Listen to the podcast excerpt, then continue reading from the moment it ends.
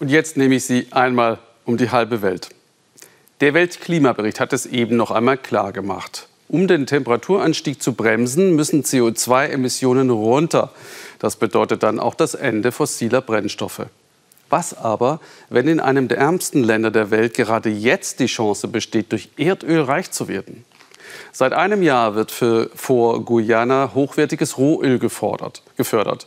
Die ehemalige britische Kolonie will sich diesen Lottogewinn nicht entgehen lassen. Andererseits liegen große Teile von Guyana unterhalb des Meeresspiegels und leidet damit schon jetzt mehr als andere Staaten unter der Klimakrise durch Überschwemmungen.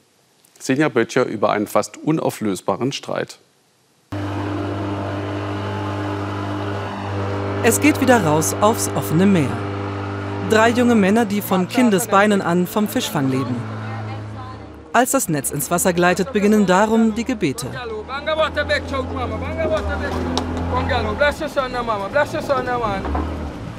Wir bitten Mutter Ozean, dass sie uns mit Fisch segnet. Wir bitten um ihren Segen für unsere Arbeit als Fischer.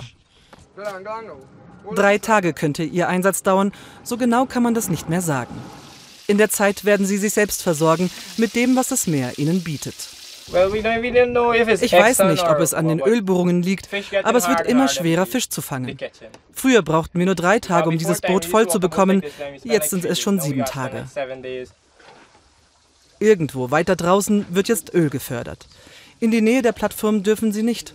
Ihre große Sorge ist, dass durch einen Unfall dort Öl ins Meer gelangt. Es heißt, wenn das passiert, geht die Fischindustrie zugrunde. Wir können dicht machen. Das wäre hart. Guyana ist ein Sonderling in Südamerika. In der ehemaligen britischen Kolonie besteht die größte Bevölkerungsgruppe aus Nachfahren von indischen Dienstboten und afrikanischen Sklaven. Etwa 800.000 Menschen leben hier, fast alle an der Küste. Bislang war das Land arm, Bislang. Doch dann findet der US-Gigant ExxonMobil feinstes Rohöl vor der Küste von Guyana. Das Blatt wendet sich. Seit einem Jahr fließt das Öl. Der Minister für natürliche Ressourcen erwartet für die Zukunft einen wahren Geldsegen. Guyana könnte, wenn man es pro Kopf sieht, zu einem der reichsten Länder der Welt werden, so wie Katar. Im Augenblick haben wir geschätzt 10 Milliarden Barrel Öl und das ist nur in einer Region. Wir haben noch so viele andere Sektoren, wo gerade gesucht wird. Wir erwarten, dass wir noch sehr viel mehr finden. Aus der Armut zum Reichtum, wie im Märchen. Doch der neue Schatz kommt in Zeiten des Klimawandels. Die Ölförderung selbst und der Verbrauch später erzeugen Treibhausgase. Dennoch. Ich denke, es ist nur fair, dass wir unsere Ressourcen so nutzen, dass wir unser Land entwickeln, so wie andere Länder das auch getan haben. Und dass auch unsere Bürger ein besseres Leben leben können.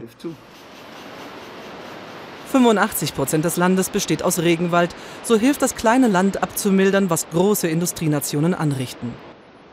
Doch nun wird auch Guyana zum Klimawandel beitragen.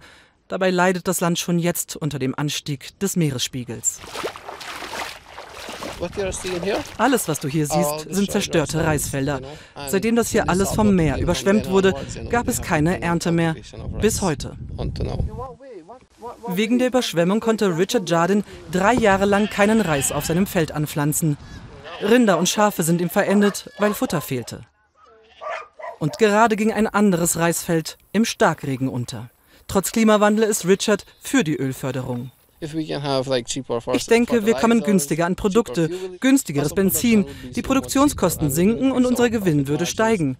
Ich sehe es als Chance. Viele Länder sind durch Öl reich geworden, wenn es richtig gemanagt wird. Doch was bringt Reichtum und Profit, wenn es keine lebenswerte Umwelt mehr gibt? Troy Thomas sorgt sich um seine Kinder. Er hat die Regierung verklagt, weil die Bürger laut Verfassung das Recht auf eine gesunde Umwelt haben. Werden wir alles ausbeuten, was möglich ist? Müssen unsere Kinder und Kindeskinder dann die Quittung bezahlen? Welche Ressourcen werden sie noch haben? Machen wir gerade alles richtig. Darum dreht sich alles, was ich gerade tue.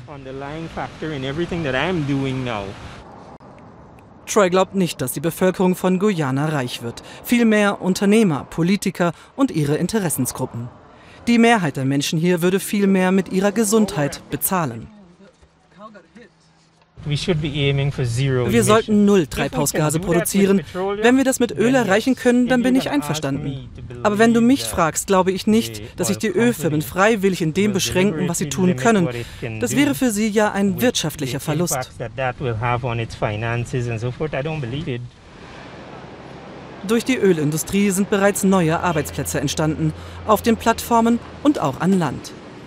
Hier entsteht eine Gefahrenmüllanlage für den Abfall, der bei Ölbohrungen anfällt.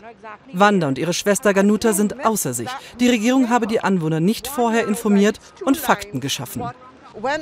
Als ich gehört habe, dass es hier um Gefahrenmüll geht, war ich entsetzt, komplett traumatisiert. Die Anlage ist extrem nah an meiner Wohnung.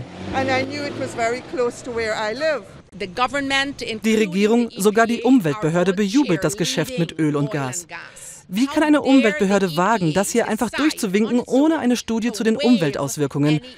Wir gehen vor Gericht. E Unsere Filmaufnahmen stören das Sicherheitspersonal.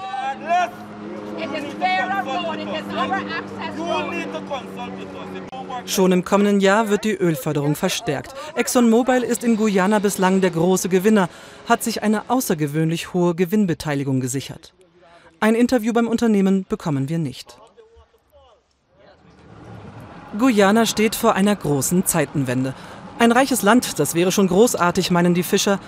Doch bringt das Öl ihnen wirklich mehr Wohlstand? Für sie zählt, dass sie auch weiterhin ein gesundes Meer haben, von dem sie leben können.